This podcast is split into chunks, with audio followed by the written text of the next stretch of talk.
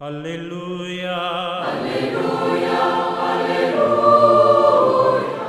Hola amigos, reciban en este domingo un gran saludo. Estamos en el domingo duodécimo del tiempo durante el año. Hoy la liturgia nos propone reflexionar en torno a Marcos, ahí en el capítulo 4, en los versículos del 35 al 41, la tempestad calmada.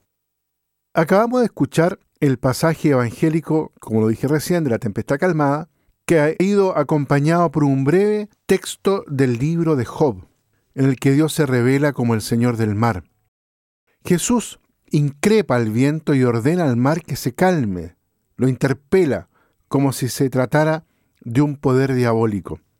En la Biblia, según lo que nos dice la primera lectura y el Salmo 107, el mar se considera como un elemento amenazador, caótico, potencialmente destructivo, que solo Dios, el Creador, puede gobernar y silenciar.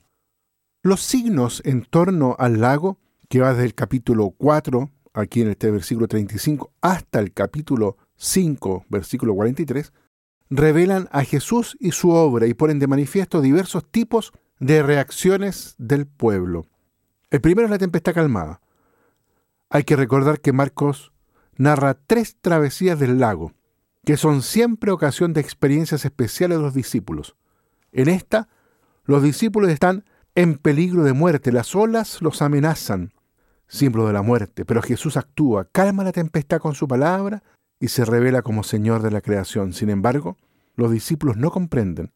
Los embarcados, que según el contexto son todos los que han recibido el don de conocer y han oído las explicaciones privadas de Jesús, temen durante la tempestad y Jesús de nuevo les recrimina la falta de fe que ya deberían tener.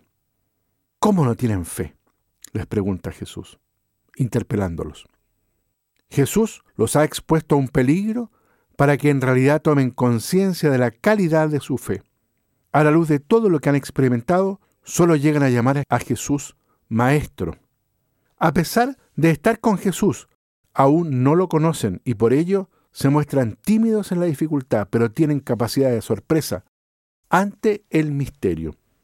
Y son capaces de preguntarse con un interrogante abierto, pero el misterio de la persona de Jesús se revela como Señor de la creación. Hay que decir que hay una fuerza, una fuerza positiva que mueve al mundo, capaz de transformar y renovar a la criatura, la fuerza del amor de Cristo, como lo llama San Pablo en la segunda carta a los Corintios.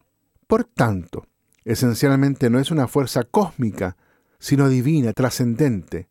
Actúa también sobre el cosmos, pero en sí mismo el amor de Cristo es otro tipo de poder. Y el Señor manifestó esta alteridad trascendente en su Pascua, en la santidad del camino que eligió para liberar del dominio del mal, como había sucedido con el éxodo de Egipto, cuando hizo salir a los judíos atravesando las aguas del Mar Rojo.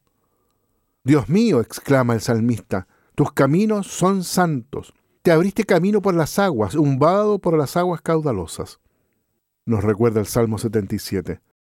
En el misterio pascual, Jesús pasó a través del abismo de la muerte, porque Dios quiso renovar así el universo, mediante la muerte y la resurrección de su Hijo, muerto por todos, para que todos puedan vivir por aquel que murió y resucitó por ellos, y para que no vivan solo para sí mismos. Este gesto solemne de calmar el mar tempestuoso es claramente un signo de señorío de Cristo sobre las potencias negativas e induce a pensar en su divinidad. ¿Quién es este? se preguntan asombrados y atemorizados los discípulos que hasta el viento y las aguas le obedecen. Su fe aún no es firme, se está formando. Es una mezcla de miedo y confianza. Por el contrario, el abandono confiado de Jesús al Padre es total y puro. Por eso, por este poder del amor, puede dormir durante la tempestad, totalmente seguro en los brazos de Dios. Sin embargo, llegará el momento en el que también Jesús experimentará miedo y angustia. Cuando llegue su hora, sentirá sobre sí todo el peso de los pecados de la humanidad. como una gran ola que está a punto de abatirse sobre él.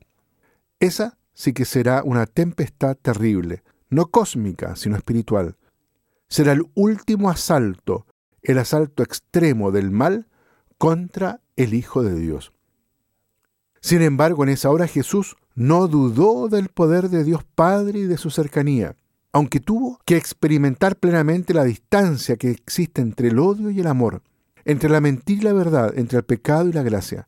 Experimentó el Señor en sí mismo, de modo desgarrador, este drama, especialmente en Getsemaní, antes de ser arrestado y después durante toda la pasión hasta su muerte en la cruz. En esa hora Jesús, por su parte, estaba totalmente unido al Padre, plenamente abandonado en Él, y por otro, al ser solidario con los pecadores, con la humanidad, estaba como separado y se sintió como abandonado por Él. Queridos amigos, los invito entonces para que en este domingo también cada uno de nosotros, al igual que Jesús, al igual que esos apóstoles que van en la misma barca, nosotros que estamos en este tiempo rodeados, quizás por desesperanza, incertidumbres, miedo, angustias, tanta depresión que hay, podamos también, al igual que el Señor, cruzar el mar junto con Él, en esta confianza en que Dios nuestro Padre es quien conduce justamente la barca a nuestra vida, que podamos abandonarnos, que podamos volvernos al rostro del Padre cercano y misericordioso, que muchas veces nos hace experimentar turbulencia en nuestra vida. ¿Pero para qué? Para que podamos abandonarnos, confiarnos, abrirnos a Él filialmente a través del don de la fe.